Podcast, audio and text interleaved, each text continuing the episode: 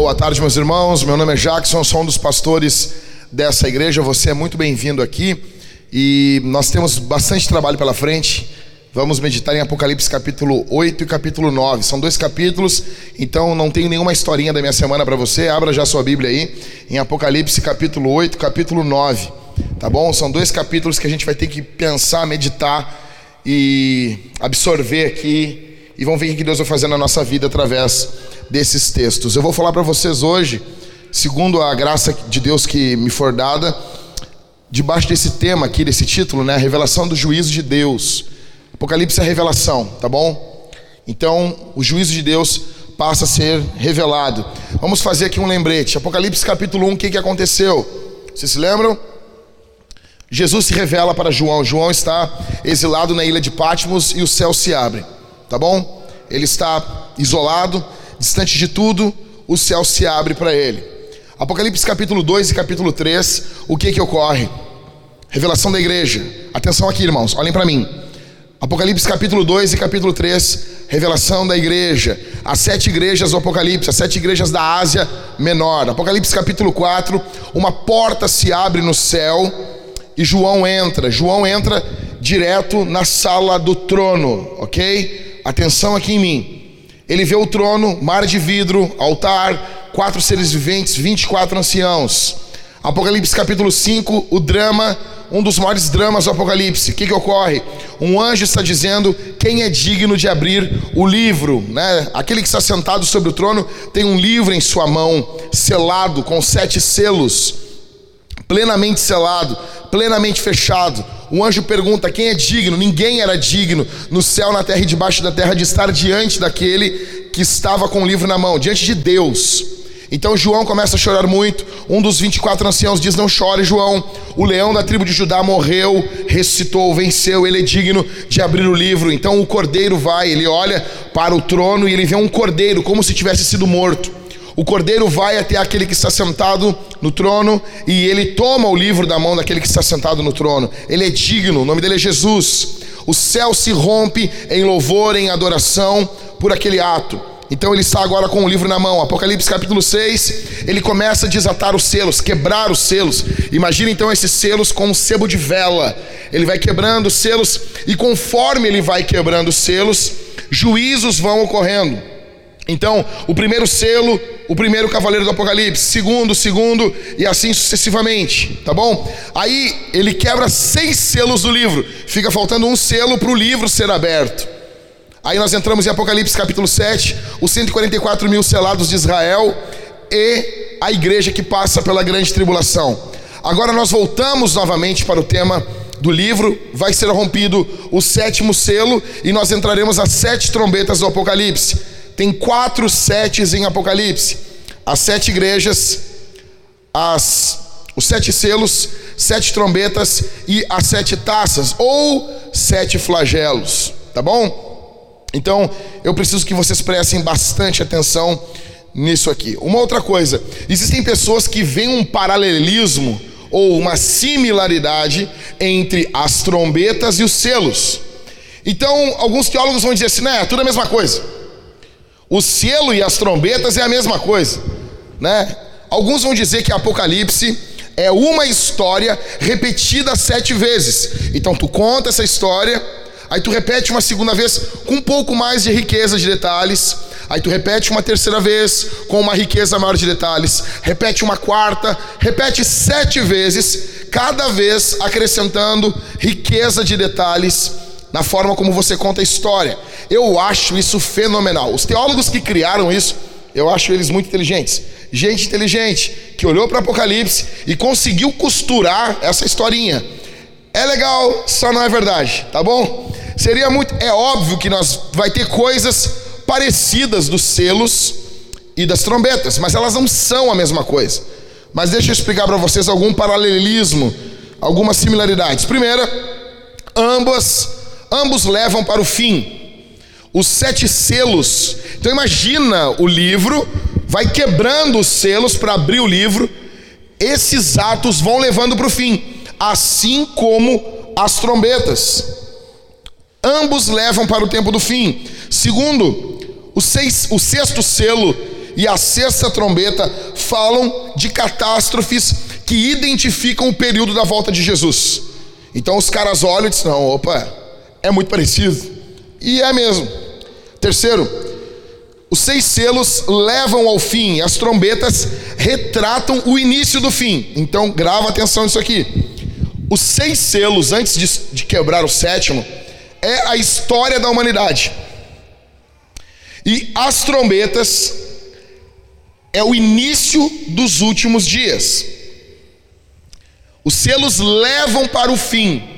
As trombetas são já o início do fim. Já está no período do fim, mas é no começo. Entendeu? Tipo assim, a gente. Estamos no início de dezembro, no começo do fim do ano. Entendeu? Mais ou menos isso. Ok? Quarto, selos e trombetas são interrompidos por um interlúdio. Tem seis selos, o interlúdio, um período intermezzo, e depois tem o sétimo selo. Nós temos seis trombetas sendo tocadas, depois nós vamos ter o anjo livrinho, e depois temos a sétima trombeta sendo tocada. Uma outra coisa que eu quero que vocês prestem atenção aqui, para vocês terem mais ou menos uma noção. Imagine cada cada compensado aqui desse palco como sendo um período da história, como, como sendo um selo. Então, aqui nesse compensado nós temos um selo, segundo compensado, segundo, terceiro, quarto, quinto, sexto, sétimo selo.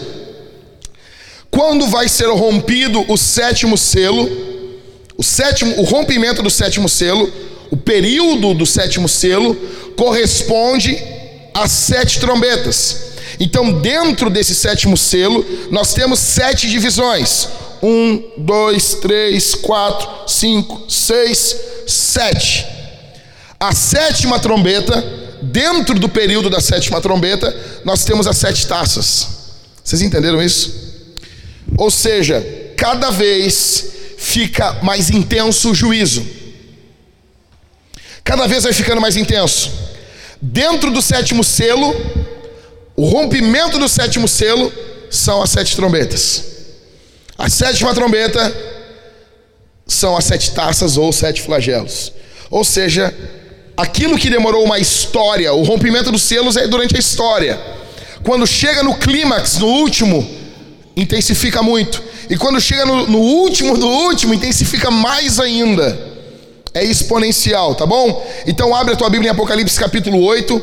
Não fecha ela. E deixa eu dizer uma coisa. Toda vez que a gente começa a pregar, eu começo a pregar aqui, eu falo, ó, acompanha na Bíblia. Se você não acompanhar o texto que eu vou falando, você vai perder uns 30% do sermão, até mais. Além do mais, que a melhor parte do sermão é a leitura do texto bíblico. Então quando eu falar, lê comigo aí, e tu não baixar, eu não ver tua cabecinha fazendo assim, ó. Entendeu? No começo do sermão, 95% das pessoas fazem assim. No final, negão, os caras já estão com a Bíblia no canto, assim, ó, fumando um cigarro. Vai acompanhando comigo aí, ok? Apocalipse capítulo 8, verso 1 ao 5. O sétimo selo e o incensário de ouro. Quando o cordeiro quebrou o sétimo selo, houve silêncio no céu durante quase meia hora. Quem já ouviu essa piada aqui? Quem já ouviu a piada com esse texto bíblico aqui? Só a Mariane e o Ismael. Né? Então, se o Ismael estivesse pregando aqui, ele ia dizer que teve um período de meia hora de silêncio no céu porque não tinha mulher no céu. Uma piada machista, né? Que mulheres falam demais, aquela coisa toda. Mentira isso. Tá bom? Então, quando o cordeiro quebrou o sétimo selo, houve silêncio no céu durante quase meia hora. Que silêncio é esse? Esse é um silêncio reverente, é um temor. Vocês imaginam isso? O cordeiro quebrando os selos durante a história. E o sétimo selo ele vai abrir o livro. Aí quando ele quebra o último selo, o céu fica assim, ó. Os anjos. Aí agora. Agora foi, meu.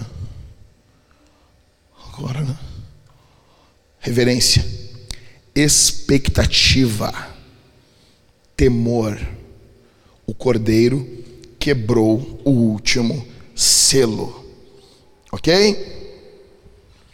Vamos lá, ele está com o livro na mão, quebrou os selos. O natural não seria, então eu desenrolei o rolo e comecei a ler. Não seria isso? Faz todo o drama em volta do livro, que não pode abrir o livro, que o livro não tem ninguém que pode abrir o livro, que ninguém é digno. Daí quando quebra o livro, não tem nenhuma uma fala que, pô, abriu o livro e leu. Uma questão, por que, que não tem isso? A linguagem apocalíptica é uma linguagem fluida. Entende-se que o leitor tem um pouquinho de inteligência. Ou seja, o que nós veremos a partir de agora é o conteúdo do que estava dentro do livro. Tá bom? Então, Apocalipse 8 em diante, até o final, é o conteúdo do livro que estava na mão do Senhor, que o cordeiro tomou. Tá bom? Verso 2. Então viu sete anjos que estão em pé diante de Deus, e lhes foram dadas sete trombetas. Negão, eu queria ter um trombeteiro aqui, um cara com trompete, para toda vez que eu falasse, o cara tocasse o negócio. Talvez um dia a gente vai ter. Verso 3: Veio outro anjo e ficou em pé junto ao altar com um incensário de ouro, e lhe foi dado muito incenso para oferecê-lo com as orações de todos os santos sobre o altar de ouro que está diante do trono. E da mão do anjo subiu à presença de Deus fumaça do incenso com as orações dos santos. Verso 5, o mais louco aqui na minha opinião. Então o anjo, olha, olha que anjo vida louca. O anjo pegou o incensário, encheu do fogo do altar e atirou na terra. E houve trovões, vozes, relâmpagos e terremotos. Imagina isso. Diante do Senhor tem um altar ali está as orações dos santos, ali está a tua, minha oração. Aí o anjo do nada, o anjo é o único momento na Bíblia que nós vemos um anjo fazendo as vezes de um sacerdote.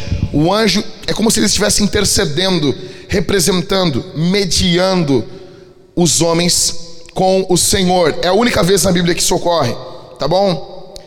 Uma outra coisa que fica clara aqui é que o juízo que cai sobre o mundo é resposta da oração da igreja. Você tem noção disso? Ou seja, tudo que Deus vai fazer de agora em diante aqui é porque a igreja orou. Aí o anjo, verso 5: Então o anjo pegou o incensário, encheu-o do fogo do altar e atirou na terra. Imagina isso, cara. Eu não sei, vocês não ficam pensando, imagina isso aqui. O anjo pá, joga na terra o negócio e sai uns relâmpagos muito louco assim, estilo, não sei, Spielberg, um negócio muito louco. Relâmpago, vozes. Da onde vozes, cara? Me dá uma agonia isso, cara. Vozes. Imagina nos relâmpagos umas vozes. No meio assim. Eu sempre imagino alguém cantando aquelas músicas árabes com aquelas escalas loucas. Sabe? Imagina isso no meio dos trovões. Vozes. Quem falou isso? É muito louco. O que está ocorrendo aqui são orações sendo atendidas. A igreja ora por juízo. Daí tu vai dizer assim: não, mas eu nunca orei por juízo. Quem já orou o Pai Nosso? Quem já orou? Bora. Pai Nosso, você orou, você disse: venha o teu reino. Quando nós queremos que o reino de Deus venha, nós queremos que o juízo de Deus venha contra o mundo também. E alguém vai dizer: não, mas isso. Não, eu quero que a misericórdia. Nós queremos que o juízo de Deus venha. Depois eu vou falar um pouco mais sobre isso. Vamos lá. Verso de número 6. Então os sete anjos que tinham as sete trombetas se prepararam para tocar. Tá bom? Isso aqui tudo ainda é resposta de oração. As primeiras quatro trombetas vão, vão ocorrer quatro catástrofes naturais no, no mundo, na natureza. E as últimas três trombetas vão ocorrer caos sobre os homens. Verso de número 7. A primeira trombeta. O primeiro anjo tocou a trombeta e houve granizo e fogo misturados com sangue, e foram atirados na terra. Então foi queimada a terça parte da terra, foi queimada a terça parte das árvores, e também toda a árvore verde foi queimada. Ou seja, catástrofe no mundo físico. Catástrofes naturais. Verso 8, verso 9 a segunda trombeta. O segundo anjo tocou a trombeta, uma espécie de grande montanha em chamas foi atirada no mar. Uma terça parte do mar se transformou em sangue. O que está ocorrendo aqui? Não sabemos. Nunca houve na história da humanidade uma montanha que foi atirada no mar. O que nós podemos, no mínimo, entender aqui é que as coisas mais inabaláveis serão abaladas. Nós temos montanhas como coisas que são inabaláveis. Uma montanha vai ser abalado. Aí o texto diz que a terça parte das águas se transformou. Terça parte do mar se transformou em sangue. Morreu a terça parte das criaturas do mar e foi destruída a terça parte das embarcações. A marinha do mundo foi destruída um terço. Os golfinhos, um terço dos golfinhos, dos flippers foram destruídos. Tartaruguinha, marinha que a gente está cuidando para não botar o canudinho, foi destruído. Caos. A natureza, a criação sendo atingida. Isso aqui remonta para as pragas de Deus no Egito, quando Deus julgou o Egito, tá bom? Terceira trombeta, verso 10 e verso 11. O terceiro anjo tocou a trombeta e uma grande estrela queimando como uma tocha caiu do céu sobre a terça parte dos rios e sobre as fontes das águas. O nome da estrela é Absinto e a terça parte das águas se transformou em absinto. E muitas pessoas morreram por causa dessas águas, porque se tornaram amargas. Ainda aponta para o juízo de Deus no Egito, verso 10. Verso 11: Absinto é uma bebida. Não se tem notícia que alguém morreu por beber ela. O mais próximo que nós chegamos aqui é Jeremias capítulo 23, verso 15, quando Deus julga os falsos profetas no livro do profeta Jeremias. A quarta trombeta, Apocalipse 10, verso 12. Apocalipse 8, verso 12 e 13. O quarto anjo tocou a trombeta e foi ferir a terça parte do sol, da lua, das estrelas, para que a terça parte deles escurecesse e uma terça parte do dia e também da noite ficasse sem luz. Ou seja, uh, o que, que a gente pode dizer aqui? Um eclipse? Não sei. Uma coisa está claro: tudo isso está apontando para as coisas que ocorreram no Egito. É muito similar. No Egito houve trevas. O que fica claro aqui é que vai haver um período de trevas sobre o mundo. Não se sabe como isso vai ocorrer. Isso aí a gente deixa para os filmes deixados para trás. Verso 13. Então vi e ouvi uma águia que voando pelo meio do céu dizia com voz forte: Ai, ai, ai dos que moram na terra por causa do som das outras trombetas que os três anjos ainda vão tocar. Bom, primeiro de tudo, que é um bicho falando, é uma coisa louca isso. Tá bom? Tem isso na Bíblia? Óbvio que tem. Tem também no Harry Potter. Alguém vai dizer assim, pastor, uh, é o Harry Potter, uh, eu diria a tua avó, eu diria para ele assim, com muito carinho, com muito amor. Primeiro, para ficar claro para nós, isso é um livro de uma literatura apocalíptica. O que está sendo dito para nós aqui? Ave, a, a, águia é uma ave de rapina, é uma ave que muito se apropria dos despojos de uma guerra, uma ave que vai comer gente. A figura dessa águia está dizendo: vem guerra, vai vir guerra sobre o mundo, vai ter carnificina vai vir desgraça sobre o mundo. Então veja que é um, entenda esse trecho, esse esse, esse trecho bíblico aqui de forma simbólica. João está vendo o que vai ocorrer, ele vai nos narrar de forma simbólica. Aí já está tudo ocorrendo, o caos ocorrendo no mundo, aí uma águia voa dizendo: ai, ai, ai. Faltam quantas trombetas para tocar? Faltam três. Quantas ais a, trombeta, a águia falou? Três. Ou seja, você vai notar que cada trombeta agora vai ser um ai. Vocês estão, vocês estão notando que há uma intensificação do juízo? Parece que as coisas estão mais urgentes do que no período dos selos. Bora. Capítulo 9, verso 1 ao verso 12. Nota uma coisa. A quinta trombeta são 12 versículos. A sexta trombeta também são muitos versículos, diferente dos outros das outras trombetas, tá bom? Então, aperta os cintos aí. Verso 1. O quinto anjo tocou a trombeta. Viu uma estrela que tinha caído do céu sobre a terra e lhe foi dada a chave do poço do abismo. Bom, o que nós vamos ver agora é, são gafanhotos diabólicos. Verso 1 diz que essa estrela cai do céu e foi lhe dada a chave do poço do abismo. Bom, se tem chave é porque tem que trancar. Se tem que trancar é uma coisa séria. Então, não se sabe. Algumas pessoas vão dizer, ah, é o diabo, é o diabo. Não se sabe, a gente não sabe. É uma estrela. Não, mas ele é estrela que. Não, não sei. O trecho não diz. Ah, mas não vai dizer. Apocalipse 12 diz que é o diabo. Aqui não está dizendo. Pode ser? Pode. Como pode não ser? Fato é que é um anjo.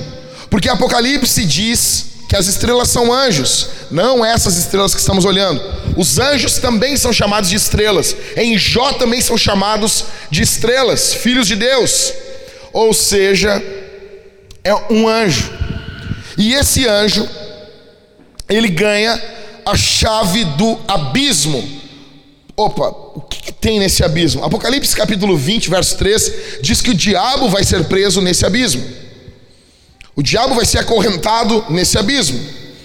Hum, não é um local legal para passar o verão. Beleza. Lucas capítulo 8, verso 31, Jesus está expulsando demônios e um demônio diz assim: Olha, não me manda, por favor, Senhor, para o poço do abismo.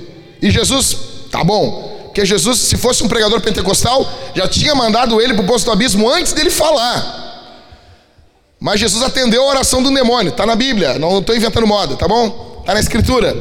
O demônio disse: Por favor, não me manda para lá. Daí Jesus, tá bom. Por que, que Jesus atendeu a oração de um demônio? Por quê? Isso para dizer para nós que até os demônios, quando oram, podem ser atendidos, quanto mais você que é filho de Deus. Ok? Eu fiz meu tema de casa. Vamos lá.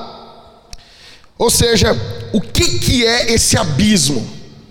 Esse abismo é onde existem multidões de demônios presos. Não vá para lá passar as férias. Ok? Verso 2: Ela, essa estrela, né? Ela abriu o poço do abismo e dele saiu fumaça. Meu, tudo que começa com uma fumaça na frente é algo sério. E dela saiu fumaça como a fumaça de uma grande fornalha. E o sol e o ar se escureceram com a fumaça saída do poço. Verso 3: Também da fumaça saíram gafanhotos para a terra, e lhes foi dado poder, como o poder que tem os escorpiões da terra. Velho, ferrou, ferrou. Então, vamos lá, o que está acontecendo aqui? A ira de Deus caindo sobre o mundo. Presta atenção aqui, gente. A ira de Deus caindo sobre o mundo. Demônios estão sendo libertos para atormentarem o mundo. Por que a ideia de gafanhotos? Porque serão muitos. Por que a ideia de escorpiões? Porque nós teremos muito tormento e grande dor. Alguém aqui já foi picado por um escorpião? Ou só temos playboys aqui? Nenhum? Só playboys? Só playboys? Então, nós tivemos todos os. Esse é o quarto culto hoje. Apenas uma pessoa que foi picada por escorpião. Foi a Daiane do Lucas. Daiane já teve filho. Aí eu perguntei para ela qual o nível da dor. Ela disse: seis. Ou seja, quando uma mulher que já teve filho disse que o nível da dor foi seis, para nós, assim, na linguagem masculina, seria tipo 38. Tá bom? A dor é terrível.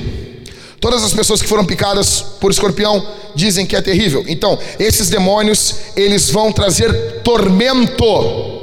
Eles vão ser muitos. Vai acompanhando comigo aí que o quadro ainda tá tá tranquilo. OK? Segue, verso 4. E lhes foi dito que não causassem dano à erva da terra, nem a qualquer coisa verde, nem a árvore alguma, e tão somente as pessoas que não e tão somente as pessoas que não têm o selo de Deus na testa. Olha aqui, o natural de um gafanhoto é destruir plantação. É normal é isso. Esse aqui não. E ele vai causar tormento só naqueles que não têm o selo de Deus na testa, lá do capítulo 7. Lá no capítulo 7 não parecia um grande negócio ganhar um selo, né? O caos caindo no mundo, o, o, o pau torando, a vida sendo tipo o Twitter de verdade assim, e daí Deus chega para ti e te dá um selo. Um selo. Aí tu, obrigado, Senhor, não quero falar mal, né? Mas agora no capítulo 8 já parece ser um grande negócio esse selo, né? Já parece ser uma coisa muito boa. esses demônios não vão atormentar quem tem o selo. Eu quero o meu, ok? Verso de número 6. Não, isso, verso 5, verso 5. Também não lhes foi permitido que os matassem, mas que os atormentassem durante cinco meses. E o seu tormento era como o tormento de escorpião quando fere alguém. Cinco meses ou seja, um tempo limitado, uma limitação, juízo intenso, porém limitado em tempo. Quem está sendo atormentado? Quem são? São os adoradores da besta, são os adoradores do diabo. Escuta o que eu vou dizer aqui, cara. Deus vai entregar essa humanidade que adora o diabo nas mãos do diabo. Deus sempre fez isso em toda a história da Bíblia. Deus sempre fez isso. Quando o povo de Deus se prostituía com os ídolos da Babilônia, Deus mandava o povo para onde? Para Babilônia. Então sirva. Quando o homem é viciado em si mesmo, Deus entrega ele a si mesmo. Quando o, o povo de Deus quer adorar, ou quando os homens querem adorar demônios, o que, que a Bíblia está dizendo aqui? Entregue aos demônios. O próprio Paulo fez isso com o homem, entregou o cara a Satanás.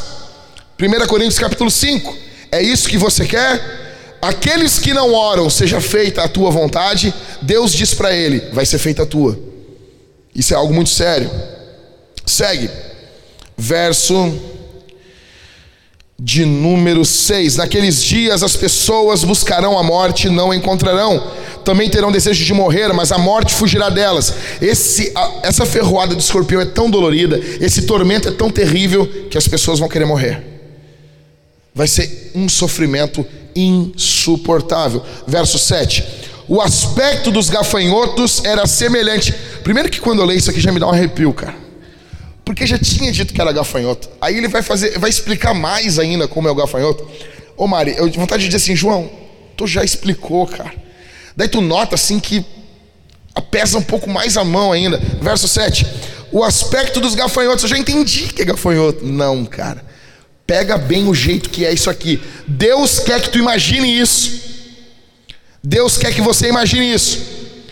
O aspecto dos gafanhotos era semelhante a cavalos preparados para batalha. Ou seja, esses demônios vêm para guerrear. Primeira coisa, grava isso. Verso 7 ainda. Na cabeça deles havia como que coroas parecendo de ouro. Toda vez que você ler sobre coroa em Apocalipse, é vitória. O que, que a Bíblia está dizendo? Esses demônios vão ser bem-sucedidos no que eles têm que fazer. Esses demônios, eles comem Edir Macedo no café da manhã. Eles botam Edir Macedo e Valdemir Santiago num pote e come com leite. Ou seja, esses aqui não dá para expulsar. Entendeu? Porque quem está enviando é Deus. Eu não sei, cara. Eu não queria nem saber dessas coisas. Quando eu estava estudando isso aqui, me deu uma tristeza, assim, sabe? Por que, que eu entendo a Bíblia? O que eu queria entender. queria que tivesse um Vitor Azevedo para mentir alguma coisa para mim ali. Ô, oh, mente uma pregação para mim aí. Tô brincando. Então, vamos lá.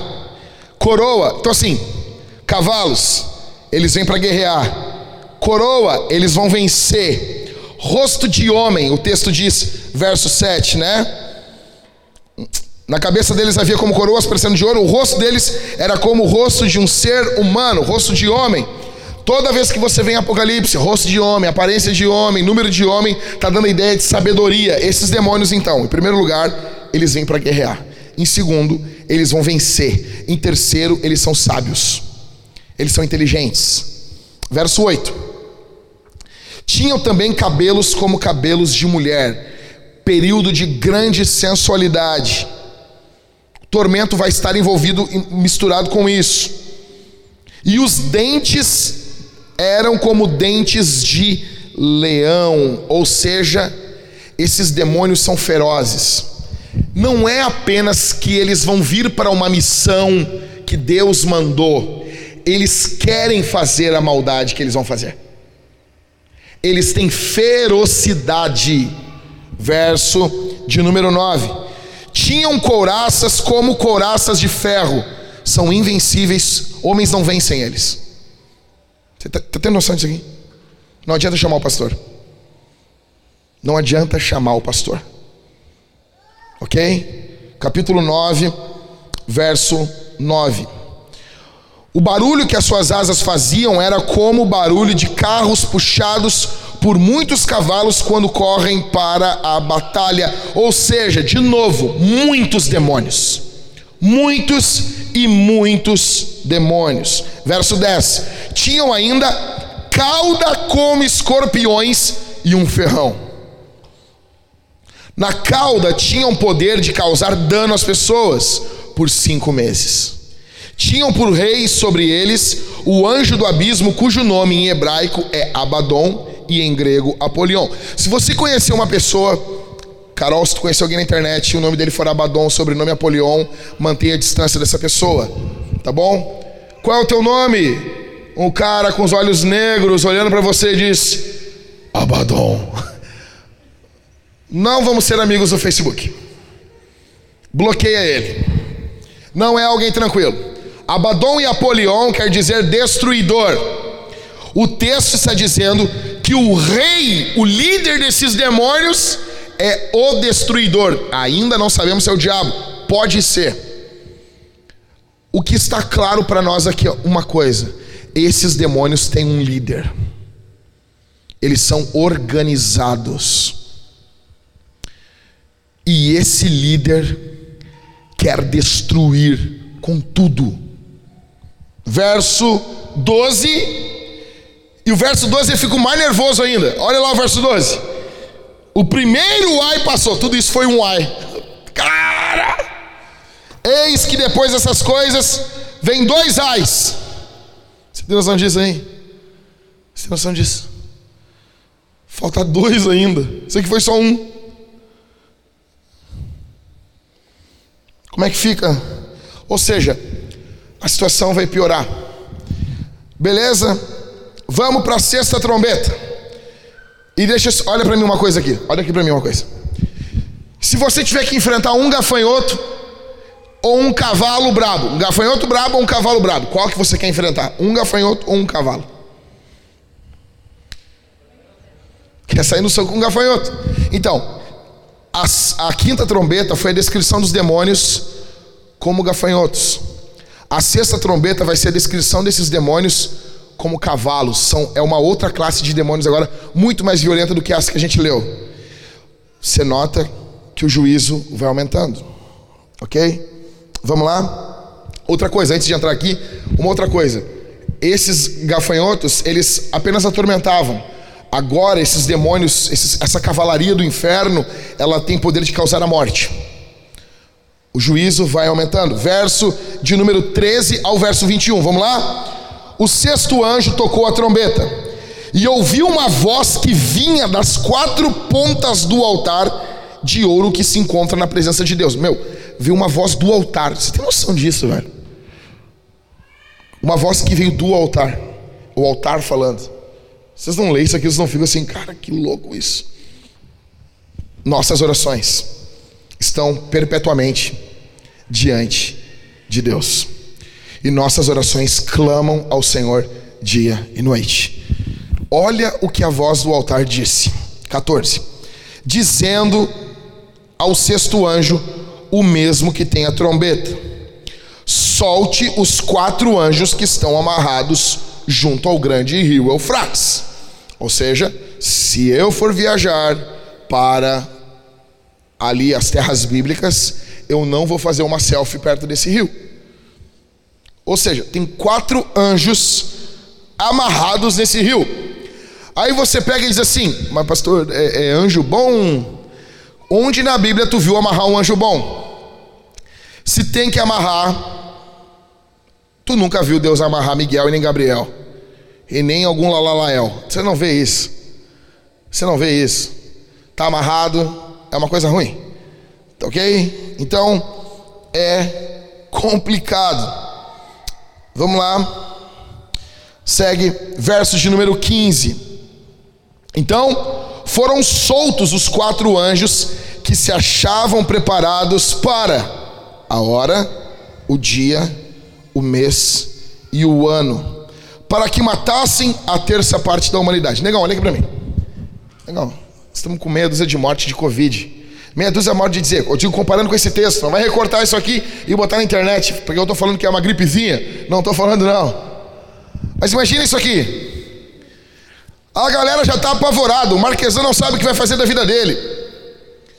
O trecho bíblico está dizendo que morreu um terço de gente. Já tinha morrido no capítulo 6, um quarto. Do que sobra, morreu um terço. E aí os teólogos vão dizer o seguinte: o que nós vemos aqui em Apocalipse capítulo 9 é o amor de Deus. Como assim o amor de Deus? Como assim?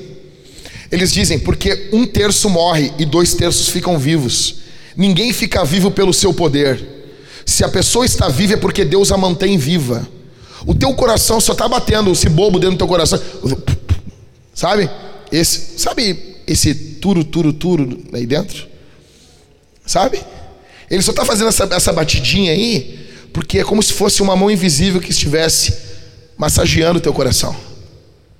No momento que essa mão sai, teu coração para de bater e a gente morre.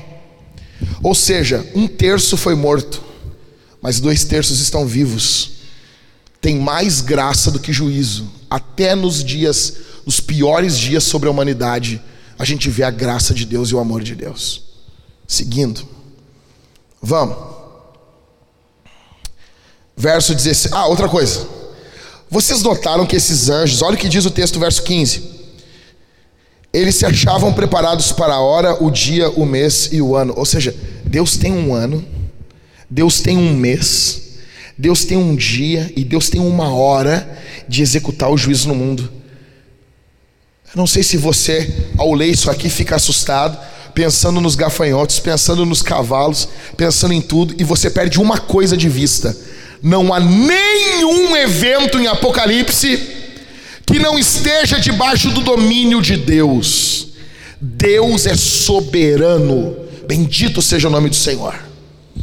Tudo o que Deus, tudo o que está ocorrendo é amando de Deus, é Deus que está fazendo. Tem um dia, tem uma hora, um mês, um ano preparados para que isso ocorra e vai ocorrer exatamente no momento que Deus quer as coisas, a história não está solta. Deus tem as rédeas da história nas suas mãos. Aleluia. Verso 16: O número dos exércitos da cavalaria era de 20 mil vezes 10 milhares. Eu ouvi o seu número. Negão, quando alguém vai te falar o número de uma coisa e ela bota um númerozinho pequenininho, é porque o número é grande. Quando alguém vai dizer, ah, quanto que é? é, não sei quantas vezes, não sei quantos. É porque é muito grande. É uma forma na matemática de tu, de tu expressar um número grande. É exponencial. Ou seja, são incontáveis demônios. Você tem noção disso? Verso 17. Assim, nessa visão, pude ver que os seus cavalos e os seus cavaleiros tinham couraças cor de fogo de jacinto e de enxofre. Agora tu acha que ele vai descrever os cavaleiros? Que nada, ele vai descrever os cavalos. Olha como eram os cavalos. Verso 17, final ali. A cabeça dos cavalos era como cabeça de leão, e de sua boca saíam fogo, fumaça e enxofre. Um cavalo com a cabeça de um leão que gospe fogo.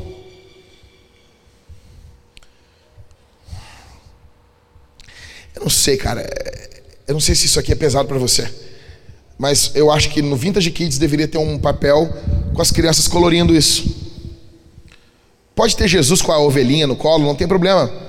Mas uma vez por ano a gente tem que botar assim, um dragão, um um cavalo com a cabeça de um, de um leão saindo fogo, o rabo de serpente. E alguém diz, mas o que, que desenho é esse, meu filho? Desenho bíblico. Por que, que não dá isso no SBT? Por que, que não dá esse desenho no SBT? Desenhos bíblicos. Sabe por quê, gente? Pode parecer engraçado, mas a gente está muito viciado só na só no algodão doce da Bíblia, só no docinho. A gente só quer o ladinho bom da Bíblia, bom entre aspas. A gente só quer a tranquilidadezinha. A gente não está preparado. Nossa geração é uma geração muito mimizenta com isso aqui. Olha o peso dessa, dessa figura que João está narrando para nós. Tá bom? Verso de número 18. Por meio destes três flagelos, a saber, pelo fogo, pela fumaça e pelo enxofre, que saíam da boca dos cavalos, foi morta a terça parte da humanidade. Já tinha morrido um quarto. Tinha morrido um, um, uma terça parte. E do que sobrou, morreu uma terça parte. Tem teólogos que se fazem de bobões. Sabe? Tu vai falar com eles e eles dizem: Não, mas aí não sobra mais humanidade, né? Sabe? Pô, uma hora morre um quarto, uma hora morre um terço, depois morre um terço. Eu tenho vontade de. Mas te apruma, rapaz, dá um tapa no ouvido. Tu não está entendendo o que é um terço do que sobrou? Então imagina. Você tem noção disso? Está o caos. Verso 19: Pois a força dos cavalos estava na boca e na cauda deles. As caudas deles eram semelhantes a serpentes, com cabeças e com, ela causa, e com elas causavam danos. Já não, já, não, já não bastava ser um cabeça de um leão que gospe fogo. Agora a gente tem a cauda que é uma serpente que causa dano. Você está vendo isso, cara? Você consegue enxergar o quadro disso? Aí tu pensa o quê? Não, quando isso ocorrer, os negros vão se arrepender. Os negros vão cantar Remove a minha pedra. Vão cantar como um farol. Eles vão se reunir, vão cantar Eu escolho Deus. Eu escolho Deus. Se eu estou aqui, eu estou agarrado com o Thales Roberto cantando Aline Barros. O cara pensa isso, né? Não. Verso 20. O resto da humanidade, tipo, o que sobrou, né? Isso é, aqueles que não foram mortos por esses flagelos, não se arrependeram, não se arrependeu das obras das suas mãos. Eles não deixaram de adorar os demônios e os ídolos de ouro, de prata, de bronze, de pedra, de madeira, que não podem ver, nem ouvir, nem andar. Verso 21. Também não se arrependeram dos seus homicídios, nem das suas feitiçarias, nem da sua imoralidade sexual, nem dos seus furtos. Ou seja, a ideia aqui é que tudo isso que está ocorrendo não causou arrependimento. Parece que se esperava deles arrependimento, né? Parece que parece que precisava, né? Que nem quando começou a pandemia, parou as bundas na internet, né? Começou a ter versículo bíblico, né? Coisa mais linda, né? Já voltou tudo de novo, né? O ser humano vai se acostumando com isso. Mas deixa eu dizer uma coisa para vocês. Eu estou falando isso aqui e existem coisas que a tua mente vai tentar pensar. Você vai tentar pensar nisso para tentar exorcizar o que eu estou falando. Cinco coisas que sua mente fará com que você acredite. Vai vir cinco pensamentos na tua cabeça. Primeiro, Deus não vai julgar o mundo. Ah, não vai julgar não, pastor. Ah, não, sei. Tinha um amigo meu que ele dizia: Ah, ô Jack, ah, tem, tem coisa na Bíblia que é cachorro. Tem coisa na Bíblia que é, é caô, né? Como assim, Pablo? Não eu, não, eu não acredito, não acredito. Eu acredito em reencarnação. O cara tocava na igreja. Eu, como assim, meu? E ele, claro, meu, eu tô indo no, no centro espírita às vezes lá. É igual a igreja, só não tem fofoca. Eu, tipo, é melhor então, né? Ele disse para mim: não, o Raul Seixas ficou 15 anos sentado vendo a decomposição do lado do corpo dele. Eu, ah, sem nada para fazer, né, cara? Tem gente que acredita que Deus não vai julgar o mundo. Talvez você esteja aqui e você pense isso. Ah, a vida é igual, o mundo vai ser sempre igual.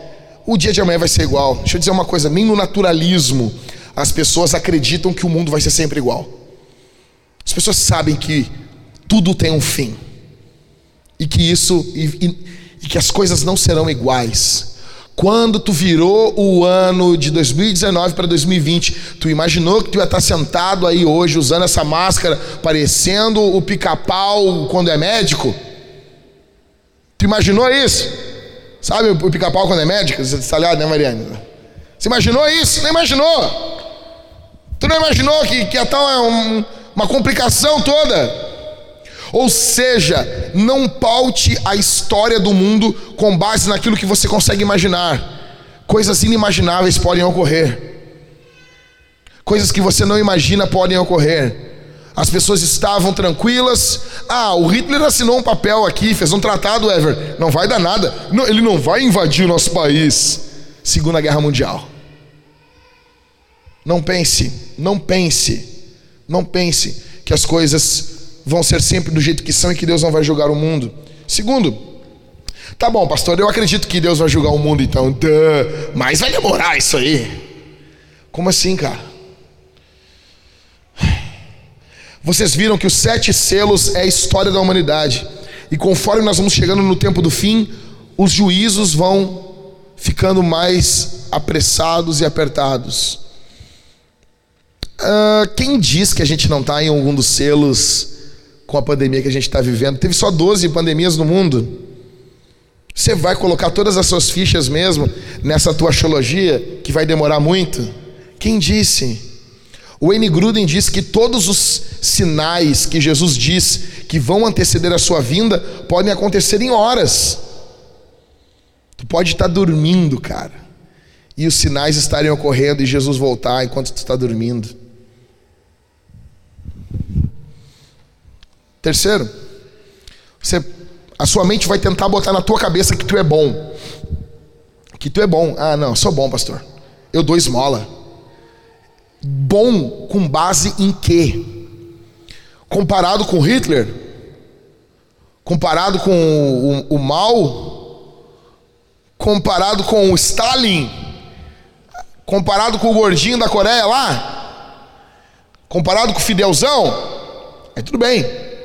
Pergunta que fica é: Deus colocou esses homens como modelo de moralidade no mundo ou o modelo é Jesus? O modelo é Jesus, logo nós não somos bons. Eu e você precisamos de um redentor.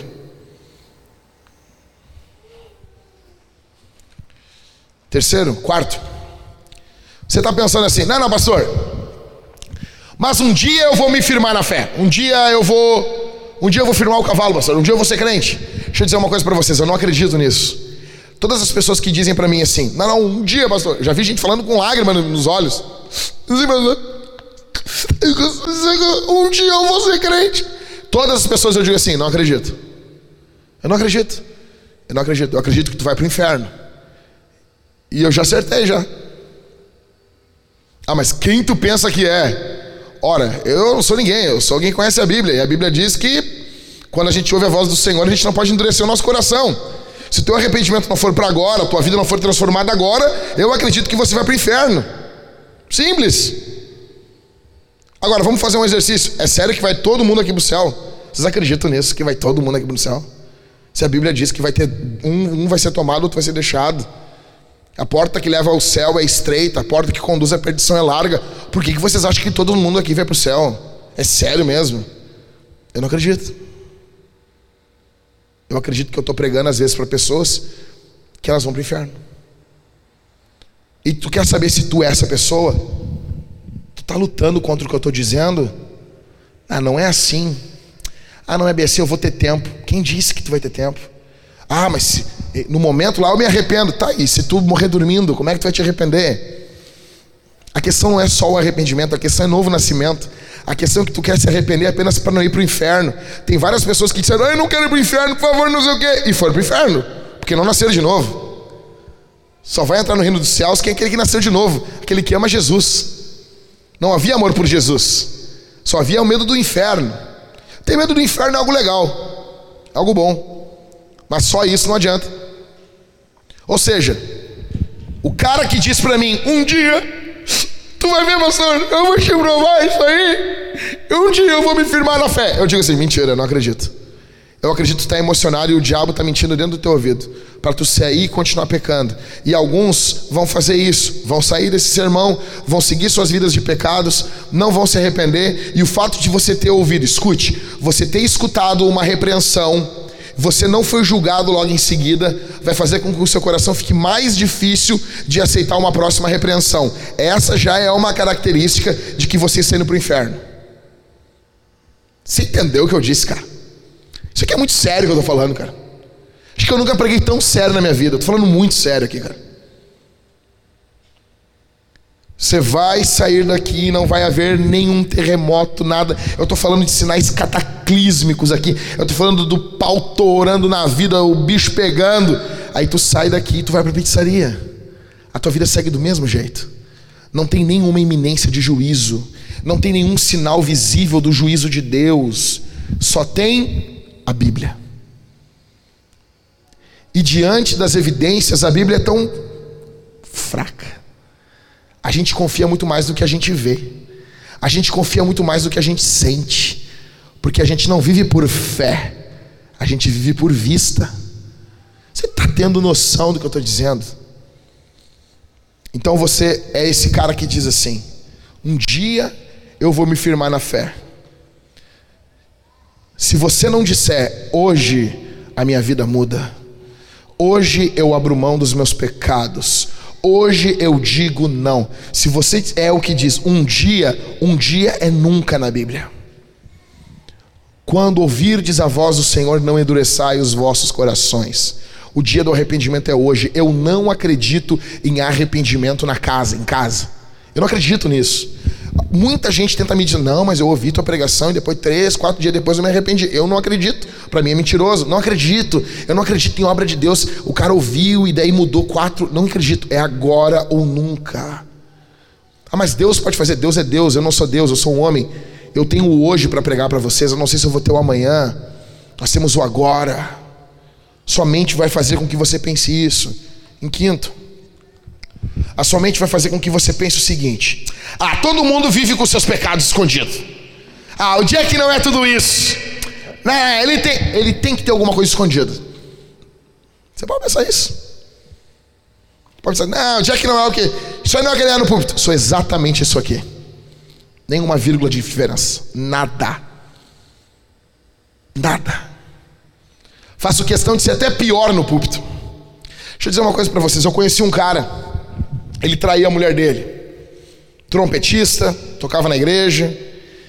Ele tinha suas amantes, seus lixos. E ele traía a mulher dele. Um dia ele foi confrontado. Ele disse o seguinte: Eu não acredito que exista homem que não traia sua mulher. Ou seja, ele baseou todos os homens com base, ele mediu com base na vida medíocre dele. E muitos fazem isso. E você pode fazer isso aqui essa noite. Você pode medir todos por você e achar porque você está envolvido com um determinado pecado, todos têm que estar. Eu só quero dizer para você isso, que isso é uma mentira do diabo também.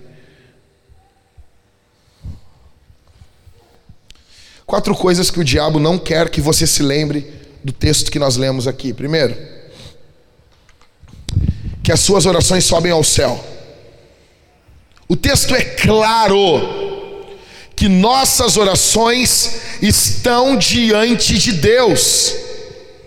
E o diabo vai fazer de tudo para que você não ore. Porque ele sabe o poder da oração. Aí vai ter gente que vai dizer: não, a oração não tem poder. Quem tem poder é Jesus. Tiago diz: a oração pode muito com seus efeitos. Tem poder na oração porque tem poder em Jesus. Então o diabo sabe do poder da oração. E o diabo não vai querer que você ore. O diabo vai falar para algumas mulheres aqui o seguinte: Minha irmã, a tua vida de oração é na hora que tu está lavando uma louça, na hora que tu está tomando um banho, na hora que tu está indo dormir tu hora deitado. Deixa eu dizer uma coisa para as mulheres aqui: não existe isso. Não existe isso. Para com isso. Só existe oração na beira da pia, no banho, na hora que está dormindo, se existe um momento do teu dia que tu para tudo e ora. Pode ser cinco minutos, não tem problema. Ah, é três horas, pastor? Ó, se for, melhor ainda. Ora por mim aí. Mas se for cinco minutos, tem que ter. Essas orações que tu para tudo, dobra o teu joelho, literalmente, e ora são essas orações que manivelam essas pequenas orações durante o dia, onde tu está lavando tua louça, está dormindo, fazendo a oração do enfermo, que só tem na Bíblia a gente orando deitado quando está enfermo, Ezequias. Para com isso, dobra o teu joelho. Aí, o diabo não quer que você ore, homem. O diabo não quer que você ore. O diabo não quer que você ore, homem. Ah, pastor, mas eu tenho muitas coisas, meu dia é muito ocupado. Quanto mais coisas você tem para fazer, mais você tem que orar. Algumas irmãs vão dizer assim: Não, pastor, eu não tenho como orar, eu tenho filho. Tudo bem, o Senhor leva o teu filho então. Teu filho é o problema? O Senhor leva. As pessoas tratam seus filhos como fardos. Ore, homem, ore, mulher, ore, ore. Segundo, o diabo não quer que você se lembre que as orações da igreja provocam juízo sobre os ímpios. Deixa eu dizer uma coisa quanto a isso aqui. Algumas pessoas dizem assim: não, mas nós não devemos orar por isso. Cara, vocês viram semana passada o que ocorreu? Uma menina de 12 anos, 12 anos, ela foi numa costureira a 30 metros da casa dela buscar uma roupa para a mãe dela. O filho da costureira estuprou a menina de 12 anos e matou ela. Nós vamos orar o que sobre isso? O que que nós vamos orar? O que que tu ora? Eu quero que Jesus destrua esse cara. Que veio o juízo de Deus sobre a cabeça desse cara, pomba. A Bíblia me proíbe de eu me vingar, mas ela não proíbe que eu, que eu deseje justiça. Ela não me proíbe eu ter desejo de justiça. Ela não me proíbe disso. Pelo contrário, eu tenho que confiar que o juízo vem de Deus, que Deus é o vingador. Eu não devo me vingar, mas o Senhor é vingativo. Está na Bíblia isso, Romanos 13. Deus se vinga. Eu não posso me vingar, mas Deus faz. Ou seja, em Apocalipse mostra isso ocorrendo. Nós não tivemos agora essa semana o caso do youtuber envolvido com pedofilia. Não é certo. Beleza, não vou citar o nome dele aqui porque não temos, uh, não foi julgado ainda, mas há uma grande probabilidade que isso seja verdade. Vocês não notaram que cada vez mais se fala sobre pedofilia? Vocês não notam isso? Você ora quanto a isso, daí alguém vai dizer assim: Pastor, veja bem, Jesus orou, Pai, perdoa-os porque eles não sabem o que fazem.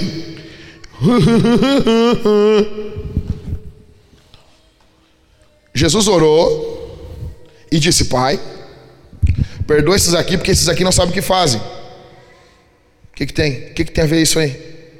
E aí? Jesus andou sobre o mar também, eu vou, vou andar sobre o mar. O que, que tem a ver isso?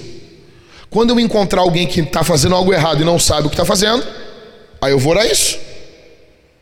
Agora, você acha que um homem de 30 e poucos anos não sabe que é errado penetrar um bebê? Você acha que eu tenho que orar isso por ele? É sério? Você acha que ele não sabe? Jesus disse: perdoa porque ele não sabe. Aqueles ali não sabiam. Daí Jesus orou isso. Simples. Quando o dia que eu encontrar um cara que está fazendo uma coisa que não sabe, aí eu oro isso. Enquanto eu encontrar gente que sabe o que está fazendo, eu não vou orar essa oração. E se tu orar essa oração, eu oro por cima da tua oração. Diz Jesus, não ouve ela. A Bíblia não diz, não tem, não tem isso. Neemias não dizia, não ouça eles. Jesus Neemias não ora assim também? Não ouça eles. Vamos orar, vamos ver, quem, vamos ver quem Deus ouve. O problema é que nós somos uma geração, uma geraçãozinha fraca. Nós somos uma geraçãozinha floco de neve. Nós queremos apenas vir aqui cantar, me derramar essas musiquinhas chata pra caramba essas chatice. Queremos cantar essas porcaria.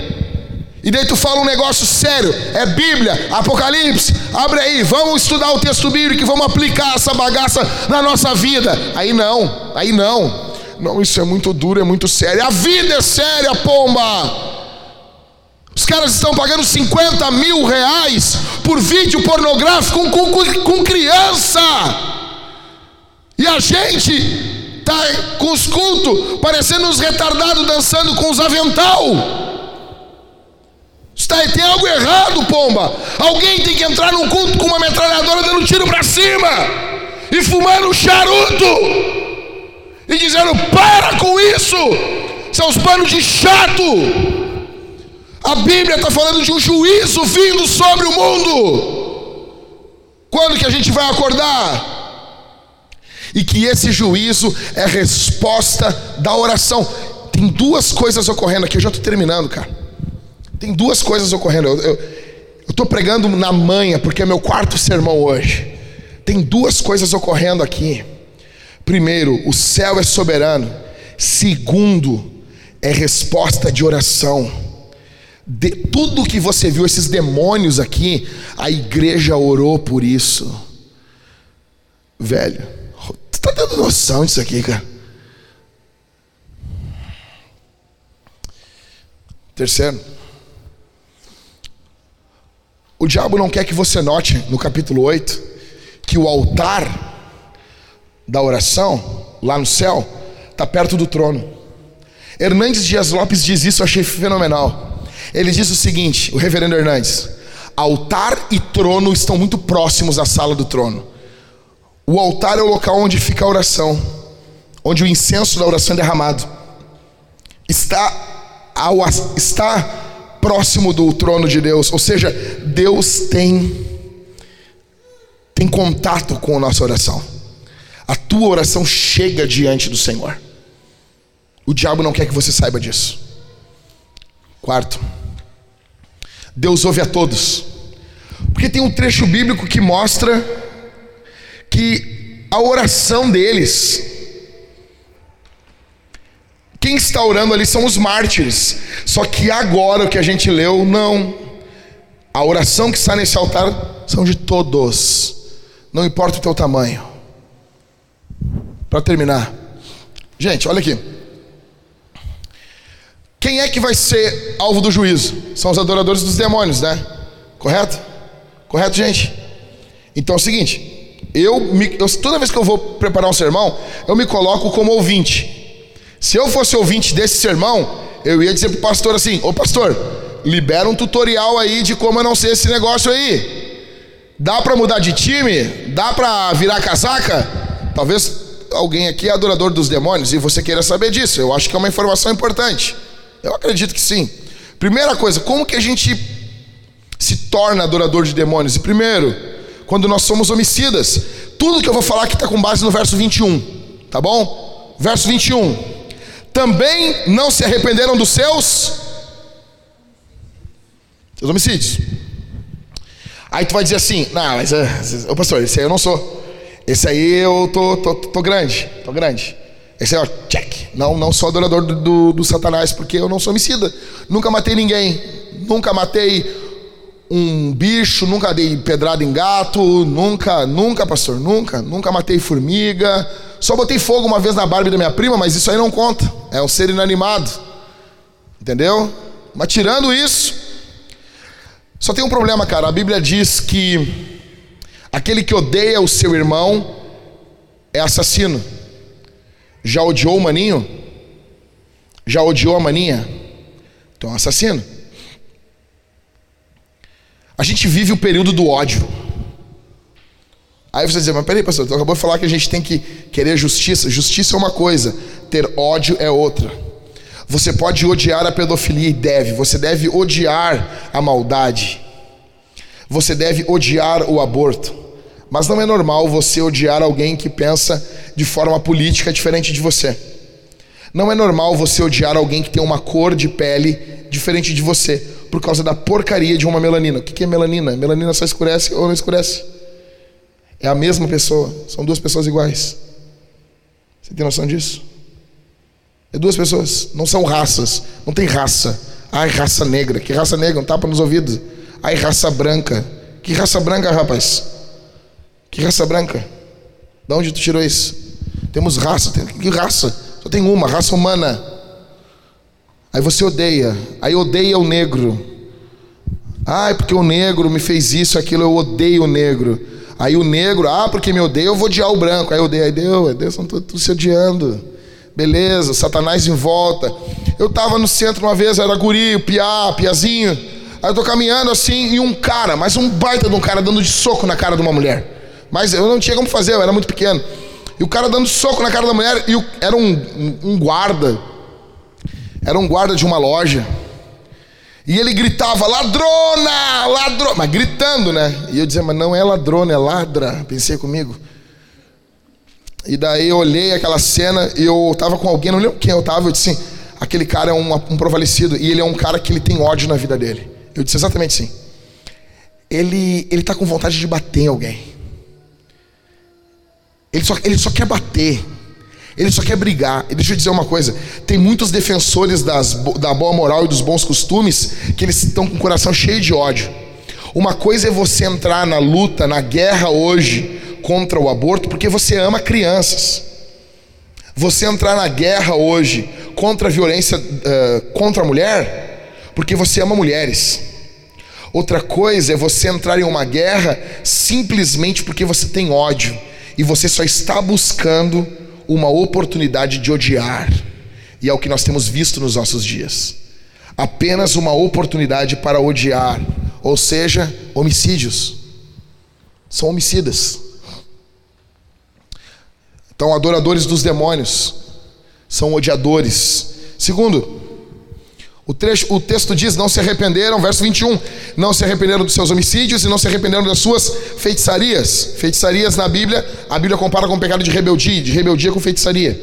Ou seja, por que, que o feiticeiro é um rebelde? Olha comigo o verso 20. Olha comigo. Estou terminando, tá? Mas olha o verso 20. O resto da humanidade, isso é, aqueles que não foram mortos por esses flagelos, não se arrependeu das obras das suas mãos. Eles não deixaram de adorar os demônios e os ídolos de ouro, de prata, de bronze, de pedra e de madeira, que não podem ver, nem ouvir, nem andar. Olha aqui para mim, por que, que um idólatra gosta da ideia de ter um dia Joe no culto? Um comando em ação para adorar? Eu sempre digo isso aí. O cara que gosta de se ajoelhar diante de uma estatuazinha o cara uma hora vai botar um dia Joe ali, um comando em ação de, de Deus ali. Por que, que o cara gosta de bonequinho? Por que, que tem religião que tem que ter, ter uns bonequinhos? Por quê? Sabe por quê, cara? Porque essa estátua aí, eu não tenho problema nenhum com arte cristã, tá? Então, ah, tem a estátua lá do, do anjo, não tem problema nenhum. Não, o problema é a adoração a essas coisas, tá bom? Então, é você ficar olhando, se emocionando, isso é culto. Aí, por que, que as pessoas gostam de estátua, de coisa? Porque aquela estátua nunca diz para a pessoa: tu é chato, tu está em pecado. Nunca vai confrontar. Por que, que os homens agora no Japão estão tudo querendo transar com boneca? Porque a boneca nunca diz para ele: tu tá com bafo. Porque a boneca nunca diz para ele: tu não tomou banho. Porque a boneca nunca diz para ele: pomba, tu vai ficar com essa roupa aí? Ou seja, quer um boneco. No culto é a mesma coisa. Quer um, um, um, um bonequinho, um dia joy para adorar. Por quê? Porque ele, se Deus nunca vai confrontar a pessoa. A pessoa quer ela conduzir Deus. O sonho nosso é que nós venhamos carregar Deus. Porque daí não é Deus que carrega a gente, é a gente que manda nele. Ou seja, Vamos fazer a dança da chuva. A gente manda na divindade. Faz assim que chove. A gente gosta disso. Isso é feitiçaria. E toda vez que nós tratamos Jesus desse jeito, nós somos feiticeiros. Toda vez que você faz algo para Deus fazer uma barganha contigo, você está tratando Deus como se fosse um ídolo. E isso é fruto de rebeldia. Adoradores de demônios são rebeldes. Não querem ter um Deus soberano sobre eles. Ok?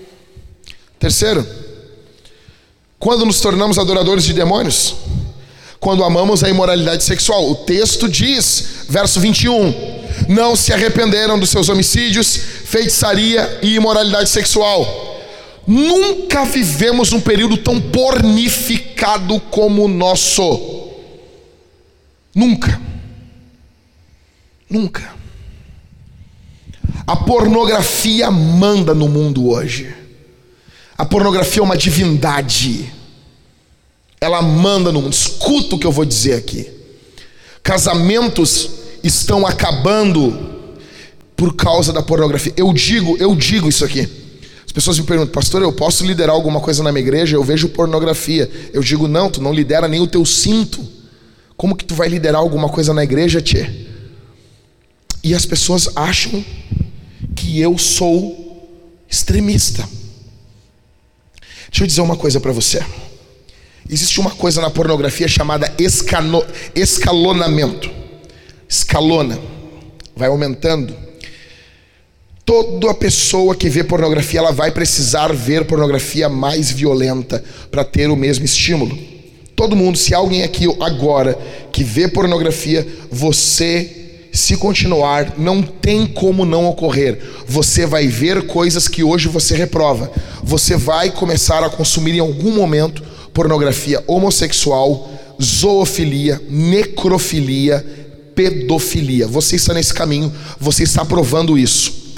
Deixa eu dizer uma coisa para as mulheres. Se tu sabe que o teu marido consome isso, o teu marido é um homem perigoso na tua casa. Ele é um homem perigoso. É um homem perigoso. Deixa eu dizer uma coisa drogado a gente ajuda, a gente não é amigo íntimo. Se o cara chega para mim e diz assim, pastor, eu tô no crack. Eu disse, não, chega aqui em casa aqui, pega a senha da minha conta aqui, ó. Pega, eu confio em ti. Eu digo, eu não confio em craqueiro. Não quer dizer que eu não vou ajudar, que eu não vou dar um pão, que eu não vou, não vou estar presente, que eu não vou conviver. Vou conviver, eu só não confio. Parece que as pessoas elas não conseguem entender. Eu digo, não confie em quem consome pornografia. Não é que você não vai ajudar, que você não vai estender a mão, que pelo contrário, eu ajudo muita gente nessa situação. Eu só não confio. Não deixo minha filha, não deixo perto da minha esposa se eu não estou junto, porque eu não confio. Porque a pornografia insensibiliza o homem.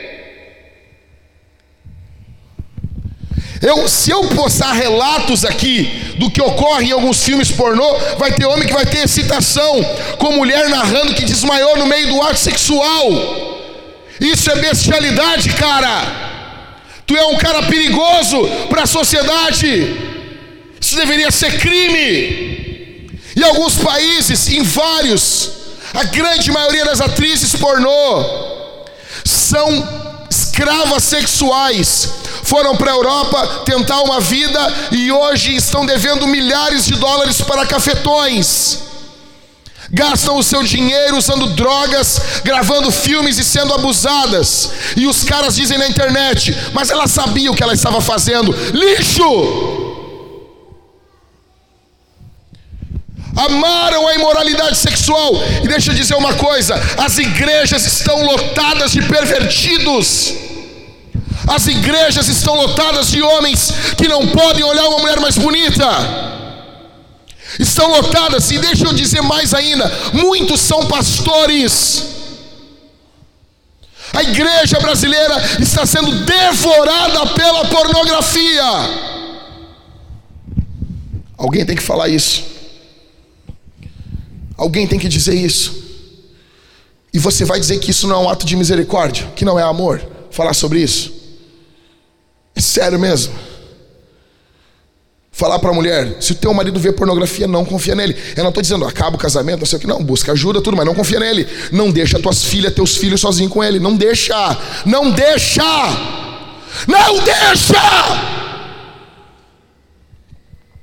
Aqui é assim. E ponto. Aqui vai ser desse jeito, e ponto. Nós não vamos acobertar abusadores. Nós não vamos acobertar abusadores dos lares. Adoradores de demônios. Toda vez que você acessa um filme pornô, mulheres que estão aqui que estão fazendo isso, escuta o que eu vou dizer, minha irmã. Toda vez que você faz isso, você convida os demônios para possuir a tua mente. Pornografia envolve demônios. É culto. O teu, aí as pessoas falam, ah, mas a questão do, do prazer sexual é, é, normal, a pessoa tem desejo de, de se masturbar, pastor, é normal. É, é, sim, óbvio, óbvio. A mulher tem desejo de se masturbar, o homem tem desejo de se masturbar. O outro tem desejo de matar pessoas. O outro tem desejo de roubar um carro. O outro, você só entende? Não, mas ele não está fazendo mal para ninguém. Quem disse? Para ninguém quem? Se Deus criou o prazer sexual para ser experimentado dentro do casamento, Deus não criou o prazer sexual para ser experimentado na solidão, pomba! Isso é perversão do que Deus criou. Imoralidade. Fique bem claro que isso se refere a tudo e qualquer imoralidade sexual todo. O termo no Novo Testamento, no grego, é porneia. Serve para tudo. Para tudo. Para tudo. Para tudo. Tá bom? Quarto. Quando nos tornamos adoradores dos demônios. Eu estou no final do sermão já, tá? Já estamos indo para casa para ver o Fantástico. Último, quando somos ladrões. O texto diz: Não se arrependeram dos seus homicídios, feitiçarias, imoralidade sexual, dos seus furtos. Aí tu vai dizer: Não, pastor, mas eu sou, eu sou ladrão. Eu não sou ladrão, pastor. Sou, sou tranquilo. Roubei uma batata quando eu tinha seis anos, baquitanda lá, mas isso passou, pastor. Já pedi perdão para Jesus, Jesus me perdoou pelaquela batata. Primeiro que nós somos ladrões da glória de Deus. Primeiro que nós roubamos a glória de Deus o tempo todo. Segundo que nós roubamos, às vezes, homens aqui roubam o coração das suas esposas roubam a vida, a vitalidade das suas esposas. Vai ver a mulher, casou, era alegre, feliz. Vai ver depois do casamento, a mulher está minguando, morrendo. Não tem vida. Não estou falando que a mulher não vai envelhecer. Óbvio que vai envelhecer, cara. Estou falando vida. A mulher perde a vida, a mulher perde. Não tem mais brilho no olhar, não tem alegria, não tem sorriso, não tem festa. O homem é literalmente um ladrão, roubou a vida da sua mulher, mentiu que seria uma coisa que não foi, um mentiroso, um vendedor, se acha um esperto, você roubou a vida de uma mulher, você é um ladrão. Outras são mulheres que são, são ladras, roubam a honra dos seus maridos. Deixa eu dizer uma coisa para você. Se o teu marido, não, tu não vai falar isso pro teu marido o tempo todo, mas se o teu marido falar contigo, e se tu responder para ele, Senhor, sim, Senhor, se tu acha isso muito engraçado, tu tem um problema seríssimo no teu casamento. A Bíblia diz em 1 Pedro capítulo 3 que a Sara chamava Abraão de Senhor. Dela sois filhas se agires assim. Tu não é submisso ao teu marido, tu desonra o teu marido.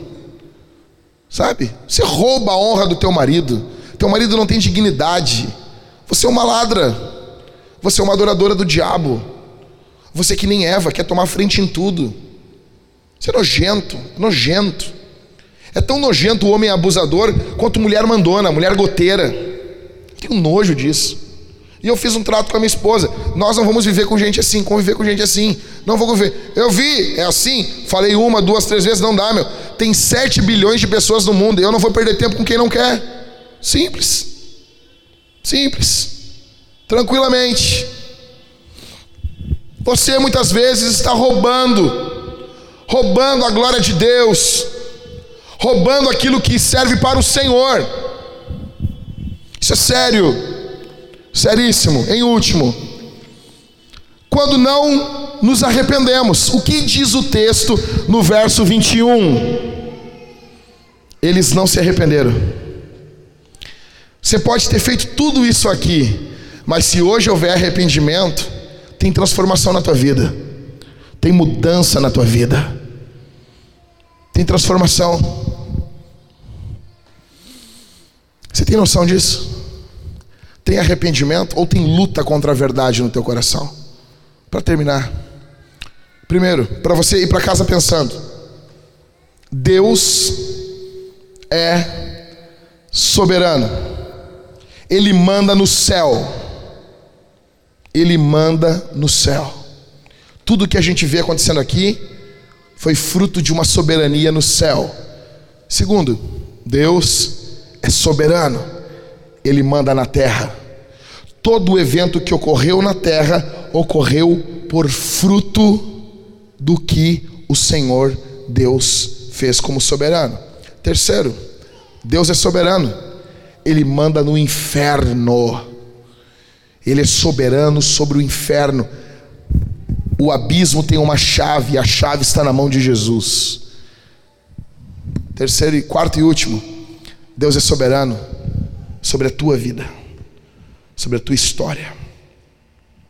Ele ama você, ele trouxe você aqui para você ouvir o evangelho. Ele quer mudar a tua vida, ele quer transformar você. Ele quer fazer de você um homem mais santo, uma mulher mais santa. Nós vamos responder à pregação. Nós vamos responder o que o Senhor Deus fala conosco. A palavra de Deus é poderosa. Vamos ficar de pé.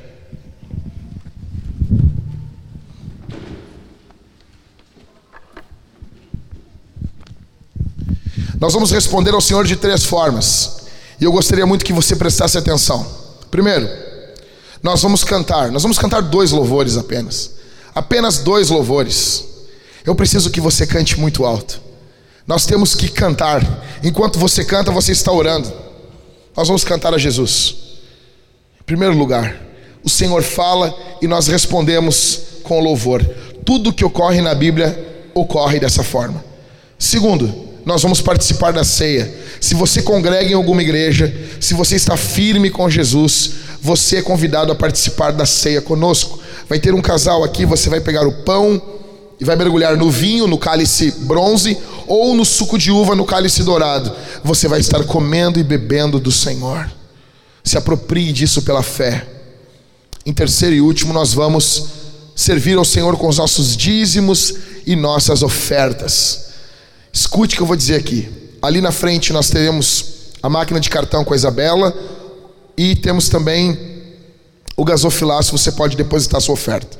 Conversando com o pastor Everton, pastor executivo aqui da igreja, ele disse ontem disse o seguinte: nós precisamos, Jack, de 6 mil reais entrando de oferta no domingo.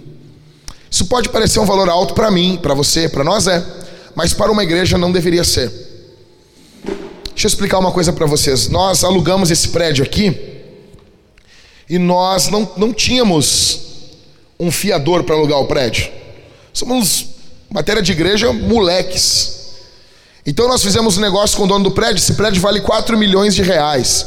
Nós fizemos uma proposta que em seis meses nós teríamos três meses de aluguel na conta sendo que o valor do aluguel vai aumentando a cada seis meses aqui até chegar no valor final. Nós precisa, precisamos ter até mês que vem o valor de 30 mil reais nessa conta jurídica. É uma conta que nós não teremos acesso e nem o dono do prédio. É uma conta que, caso a gente fale com algum aluguel, ele pode sacar o dinheiro dessa conta por atra através de um advogado. Uh, nós fizemos os cálculos ali e para nós termos 30 mil reais nessa conta, hoje estão faltando exatamente 30 mil reais. Tá bom? Eu estou desde o começo da pandemia sem receber nenhum real da igreja de ajuda de cozinha, nada. O valor não é para mim. Se você é daquelas pessoas desesperadas que o pastor não pode ter coisas, fique tranquilo, você está no lugar certo. Deus está atendendo a tua oração. O dinheiro é para nós podermos colocar o dinheiro nessa conta e termos esse seguro, porque nós não, não tinha ninguém com seguro, com condições de ser fiador de 4 milhões de reais. Nós não temos ainda esses membros ainda, estamos orando por eles e Deus vai enviar essa gente, mas a gente não tem ainda. Então nós precisamos, e até o final do ano precisamos que esse valor seja de 36 mil reais, porque vai subir o nosso aluguel.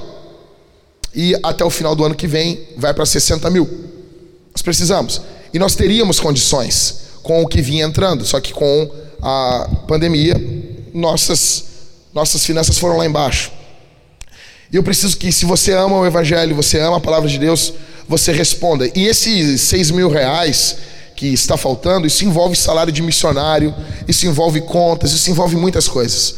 Eu preciso que você seja generoso nesse momento, ok? Eu vou orar por você, vou orar por todos aqui. E a banda vai estar subindo aqui cantando e nós vamos responder ao Senhor. Feche seus olhos. Pai, obrigado pela tua palavra, obrigado pelo teu evangelho. O Senhor fala. O Senhor fala. O Senhor nos chama a um compromisso com o Senhor. O Senhor Deus quebra os grilhões. Eu peço que o Senhor venha repreender demônios aqui. O Senhor Deus venha transformar vidas. O Senhor venha curar feridas. O Senhor venha nos, nos, nos encorajar para testemunharmos o Teu Evangelho. Ó Deus, salva aqui. Salva, transforma, cura, restaura aqui, Senhor que haja adoração ao teu nome, exaltação ao teu santo e o teu maravilhoso nome.